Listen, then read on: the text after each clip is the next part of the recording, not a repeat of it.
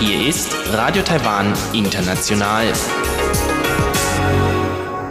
Zum 30-minütigen deutschsprachigen Programm von Radio Taiwan International am Sonntag, dem 30. Juni 2019, begrüßt sie Eva Trindl. Zuerst der Programmüberblick. Im Wochenendmagazin führt Robert Stier ein Gespräch mit Frau Professor Dr. Candida Syndikus, der Direktorin des Graduate Institute für Kunstgeschichte an der National Taiwan Normal University über die Erhaltung alter Architektur in Taiwan und das 100 Jahre Bauhaus Projekt. Im Kaleidoskop berichten Bihui Chiu und Sebastian Hambach über das taiwanische Supermodel Lin Chiling. Nun zuerst das Wochenendmagazin mit Robert Stier. Er ist im Gespräch mit Frau Prof. Dr. Candida Syndikus, der Direktorin des Graduate Institute für Kunstgeschichte an der National Taiwan Normal University. Was wird für den Gebäudeschutz unternommen? Hier gibt es äh, ganz große Unterschiede. Während momentan die äh, Gebäude, die älteren Gebäude aus der vorjapanischen Zeit, also der Zeit der Qing Dynasty, sehr stark restauriert werden, dann auch natürlich die bedeutenden Gebäude, die eben eine politische Bedeutung haben, sehr stark gepflegt werden. Die Gebäude der japanischen Zeit werden auch erhalten halten. Also da gibt es auch ganz strenge Regeln. Das Problem sind die Gebäude der Nachkriegszeit. Also hier finden wir immer noch äh, ganz unsachgemäße Behandlung. Also wir äh, haben Beispiele, wo die Gebäude äh, ihre Plattenverkleidung verloren haben, wo Dinge angebaut wurden, ganz unsachgemäß, wo auch die, die historische Aussage des Gebäudes Gebäudes dann vollkommen verändert worden ist, so dass man im Grunde sagen muss, diese Gebäude sind dann auch verloren. Es gibt in Taiwan viele junge Leute vor allen Dingen, die dafür haben, dass äh, Gebäude zu erhalten sind. Und äh, manchmal gibt es eben auch Proteste, wenn es wieder darum geht, ein Gebäude abzureißen. Also es werden immer noch Gebäude der japanischen Zeit abgerissen.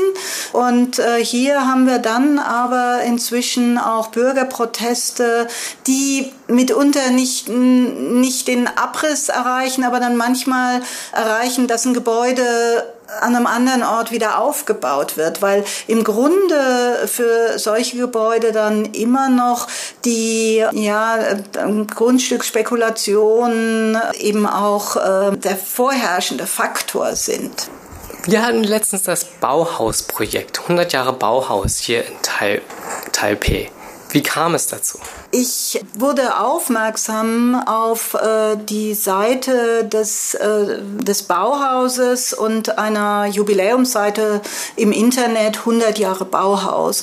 Und äh, hier äh, fiel mir auf, dass sowohl in China als auch in Japan, als auch in Indien und in anderen Ländern Sonderausstellungen veranstaltet wurden. Ich bin dann nach Japan gefahren und habe mir in Kyoto die Ausstellung angesehen gesehen und wurde dadurch äh, inspiriert äh, zu einer Tagung, um einfach zu fragen, ob es in Taiwan auch Auswirkungen des Bauhauses gibt. Und dann haben Sie das Bauhausprojekt hier nach Taiwan gebracht? Dann hatte ich mit Freunden hier, zum äh, Beispiel mit Jens Rösler vom Goethe-Institut und Josef Goldberger vom DAAD gesprochen, um äh, hier Möglichkeiten der Organisation einer Tagung zu erörtern. Und die waren auch sofort bereit, äh, da mitzumachen.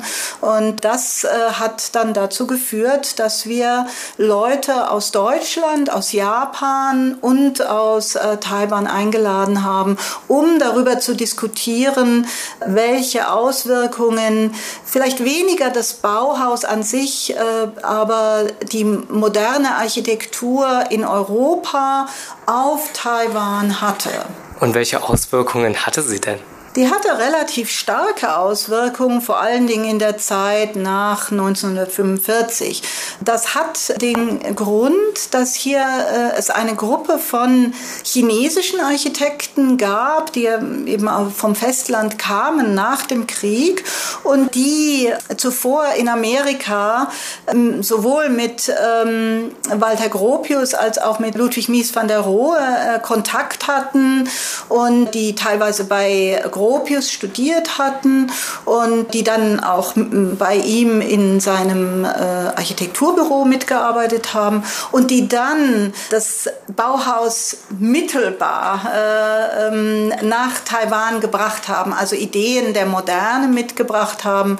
Äh, zu nennen ist da vor allen Dingen Chang Chao Kang und Chen Shi Kuang und die haben äh, eine Architektur entwickelt, die eben von der europäischen Moderne ausgeht und haben die zusammengebracht mit äh, chinesischem Gedankengut, aber auf eine Art und Weise, die nichts mehr von mm, damit zu tun hat, was wir vielleicht äh, hier auch in äh, bestimmten Bauten, zum Beispiel am National Museum of History finden, wo wir diesen chinesischen Palaststil haben, der mit moderner Betonarchitektur zusammengebracht wird, sondern die haben eine Synthese geschaffen, die für sich steht. Wo in Taipei können wir diese Synthesen bewundern?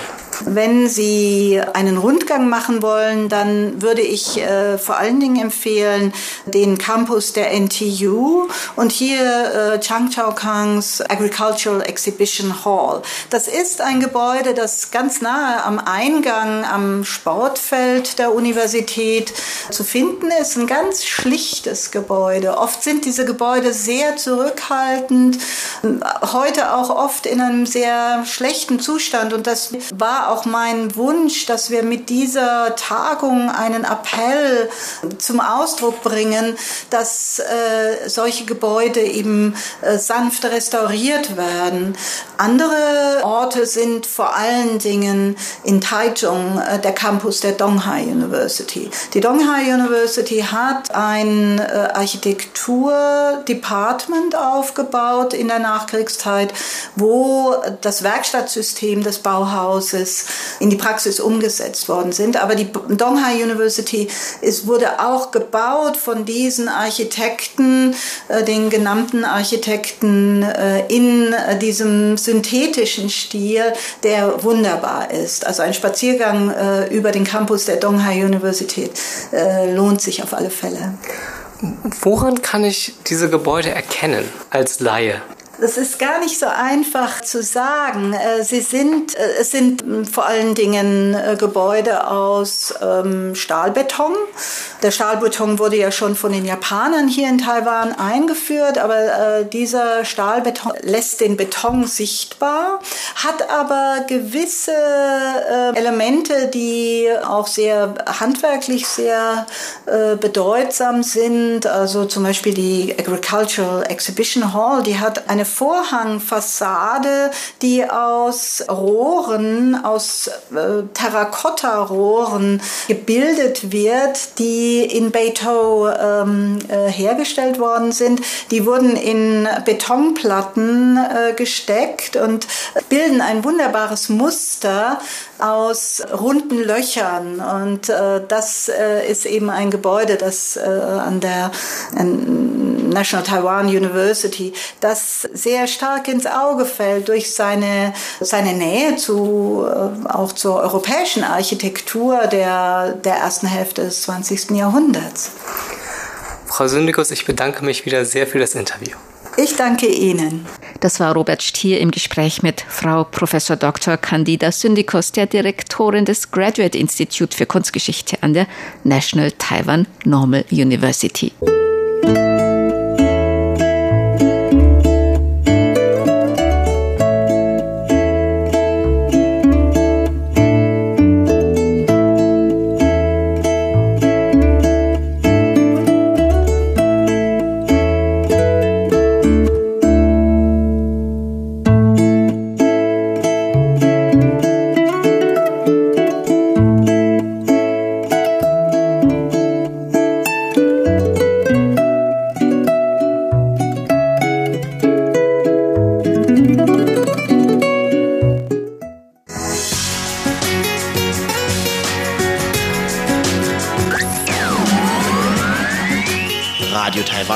International aus Taipeh.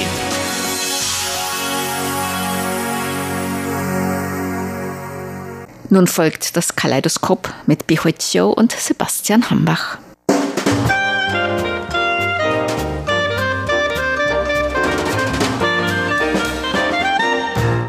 Herzlich willkommen, liebe Hörerinnen und Hörer, zu unserer Sendung Kaleidoskop. Am Mikrofon begrüßen Sie Sebastian Hambach und Chobi Hui. Ja, eigentlich ist das nicht unsere Schlagzeilensendung, aber trotzdem gab es eine wichtige Schlagzeile vor kurzem, über die wir sprechen wollen, nämlich am 6. Juni.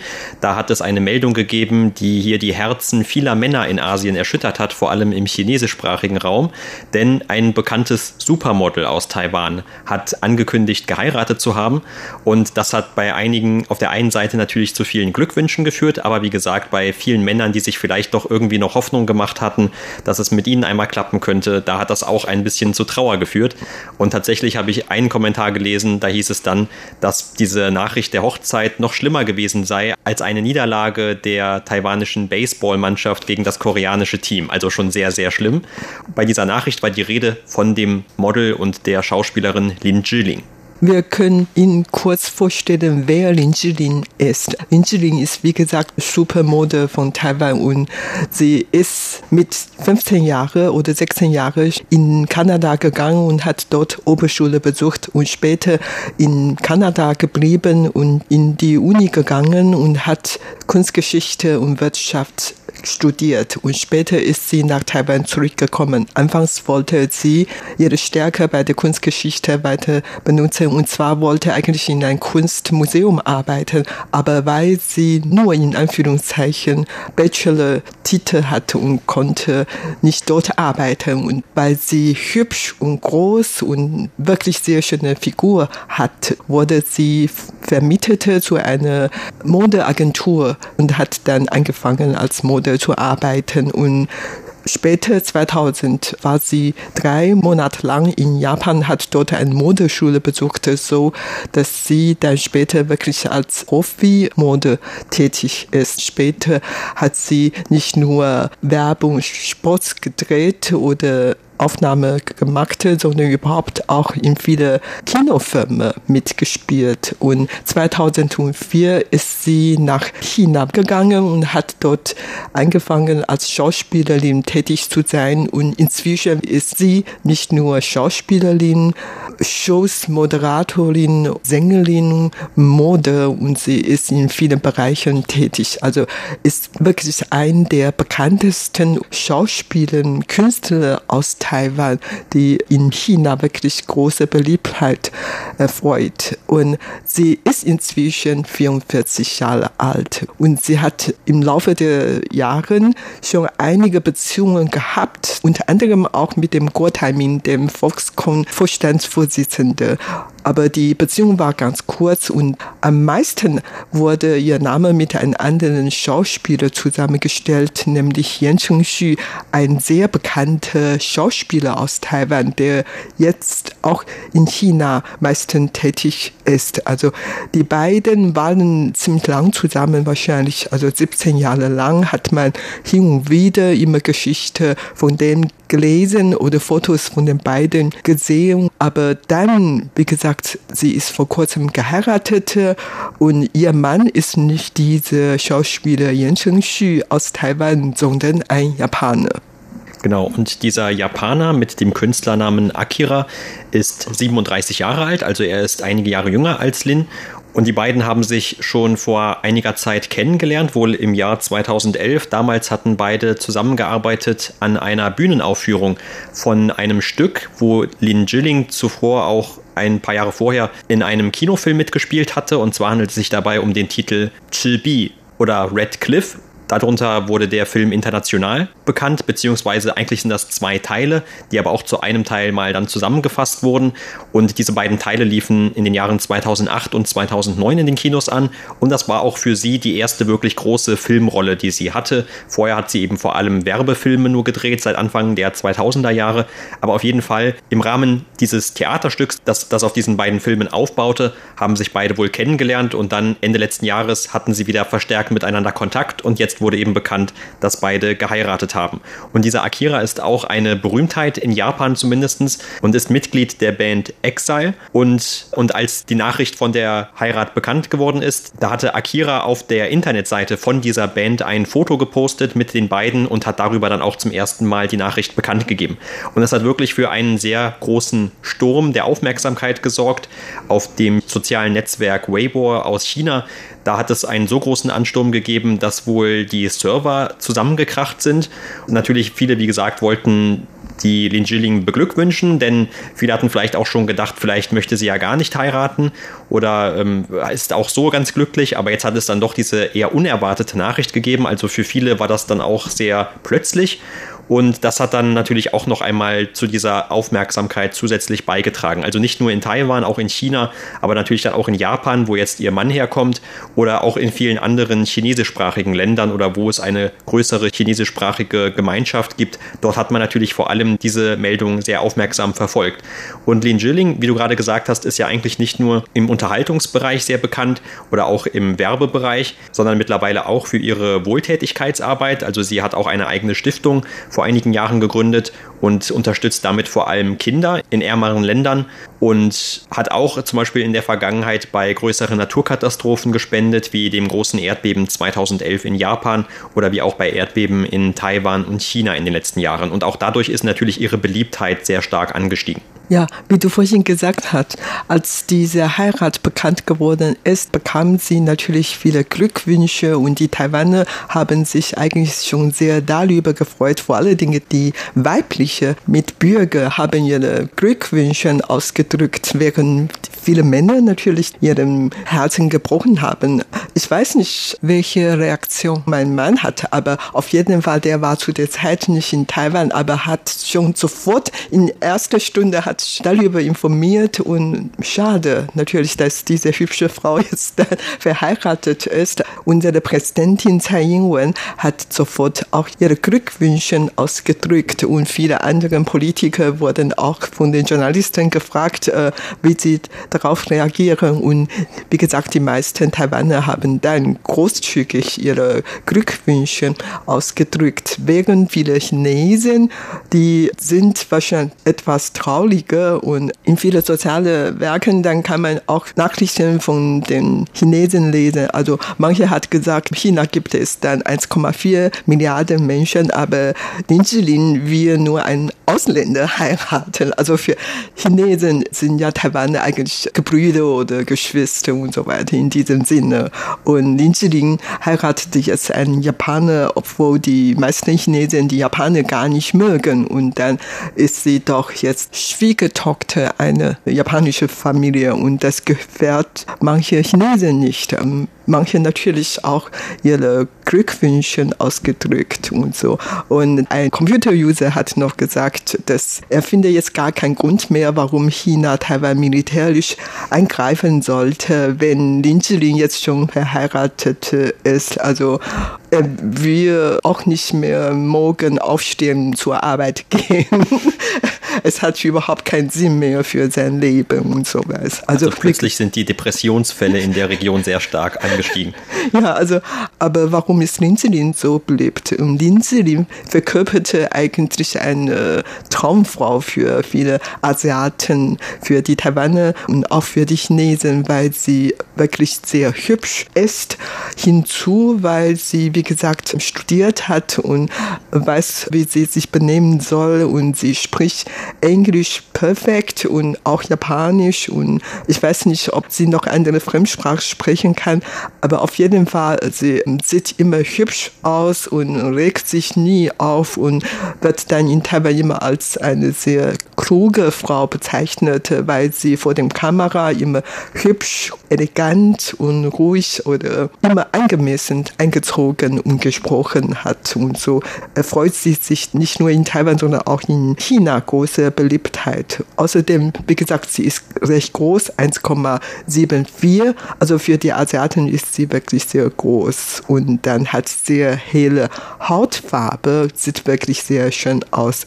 Und sie ist garantiert eine Naturschönheit, also nicht operiert worden. Also es gibt ja in Asien sehr viele diese Schönheitsoperationen. Sie hat wohl hin und wieder ein paar Spritze an Gesicht, aber so operiert wurde sie bestimmt nicht, weil man noch Fotos von ihrer Kindheit sehr viel sehen kann. Also sie hat sich nicht viel verändert im Laufe der 20, 30 Jahren. Sie ist von vornherein wirklich eine Naturschönheit, hat man so bezeichnet. Aber wie gesagt, weil sie jetzt nicht mehr die jüngste ist und hat sie hin und wieder ein paar Spritze Gesicht. Trotzdem sieht sie noch sehr, sehr hübsch aus und noch sehr schlank. Ja, also scheinbar hat sie von Haus aus schon gute Gene mitbekommen, was auch sehr gut ankommt bei vielen Taiwanern oder auch bei vielen Chinesen, dass sie eine sehr gute Beziehung zu haben scheint zu ihren Eltern.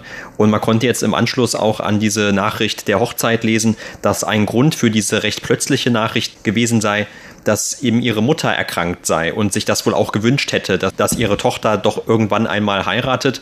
Und dieser Gedanke, dass man also das tut oder die Wünsche der Eltern erfüllt, der ist ja sehr wichtig, gerade hier in Taiwan oder auch in China. Und das kommt natürlich dann auch wieder extrem gut an, wenn das, ob das jetzt der Wahrheit entspricht oder nicht. Auf jeden Fall konnte man das lesen. Und auch sonst wurde in den Medien nicht irgendwie wirklich ein Skandal groß über sie bekannt, zumal auch was mit den Eltern zu tun hätte oder mit ihrer eigenen Familie. Und das sind natürlich immer auch alles Pluspunkte für die öffentliche Beliebtheit und dann auch ihre Stellung in der Gesellschaft sozusagen.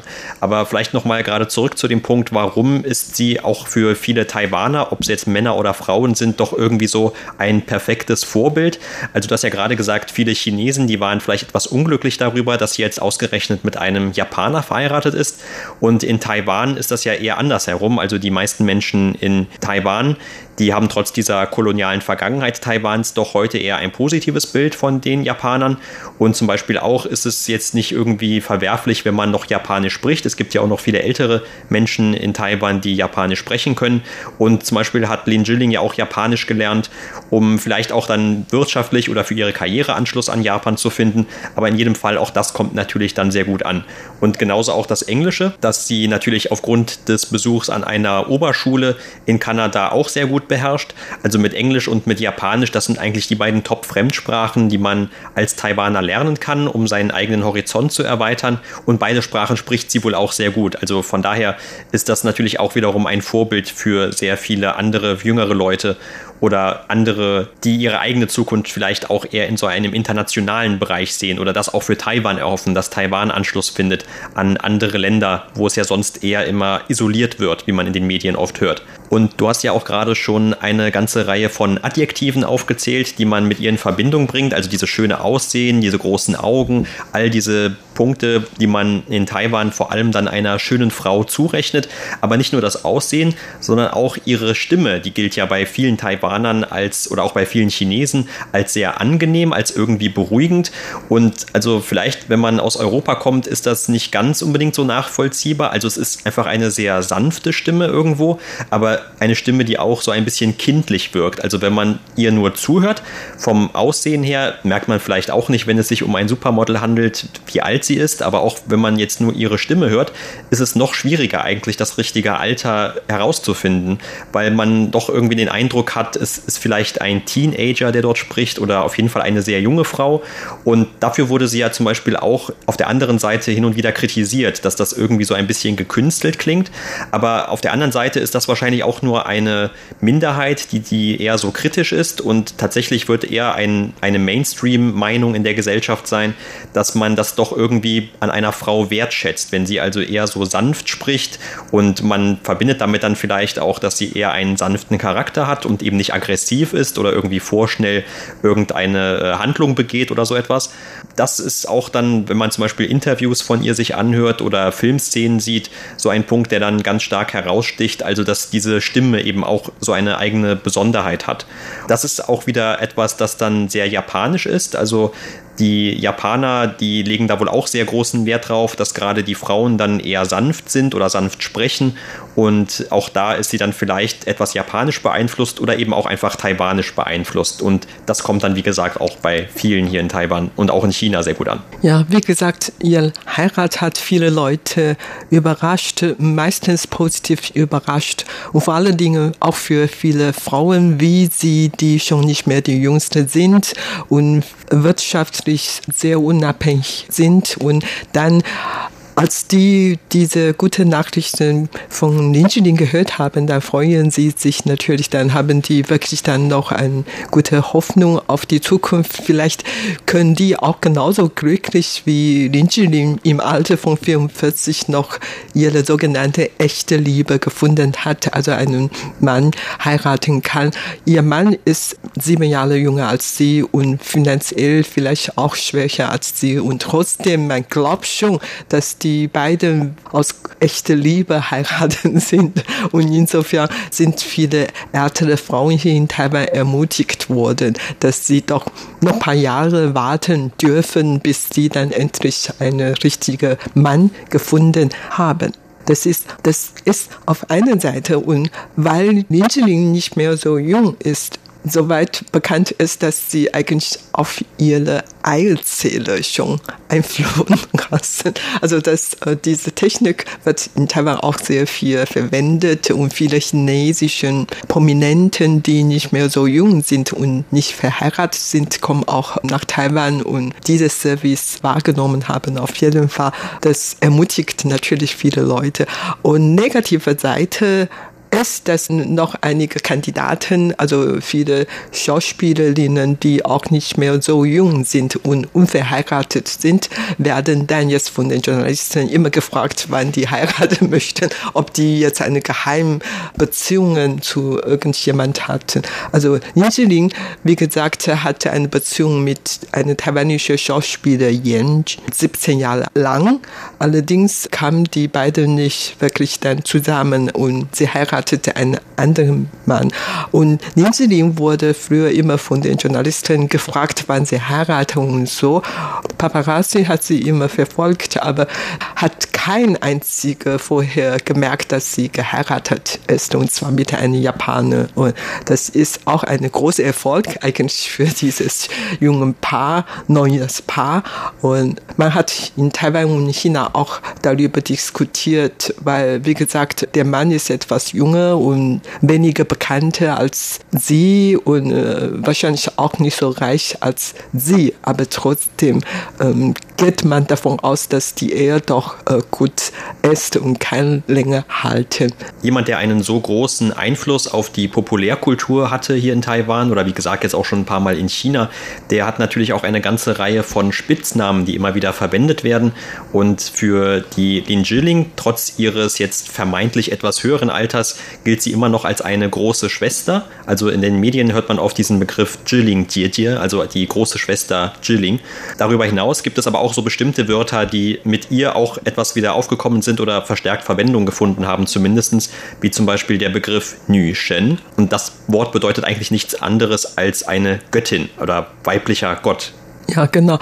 Ansonsten wird sie auch immer als Shounü genannt. Shou ist reif oder gar, also Nü ist Frau, also Frau mit bisschen Alter sozusagen.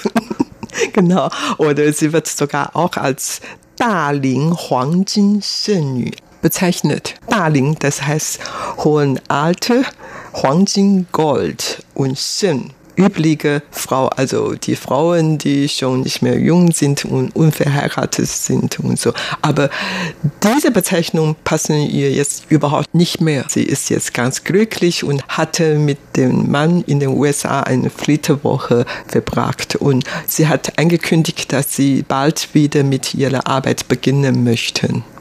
Das war's für heute in unserer Sendung Kaleidoskop. Vielen Dank für das Zuhören. Am Mikrofon waren Sebastian Hambach und Chobi Hui. Sie hörten das deutschsprachige Programm von Radio Taiwan International am Samstag, dem 30. Juni 2019. Unsere E-Mail-Adresse ist deutsch.rti.org.tw. Im Internet finden Sie uns unter www.rti.org.tw, dann auf Deutsch. Dort finden Sie weitere Nachrichten, Beiträge, Videos und Audioprogramme über Taiwan. Über Kurzwelle senden wir täglich von 19 bis 19.30 Uhr UTC auf der Frequenz 5900 Kilohertz. Das, liebe Hörerinnen und Hörer, was für heute in deutscher Sprache von Radio Taiwan International.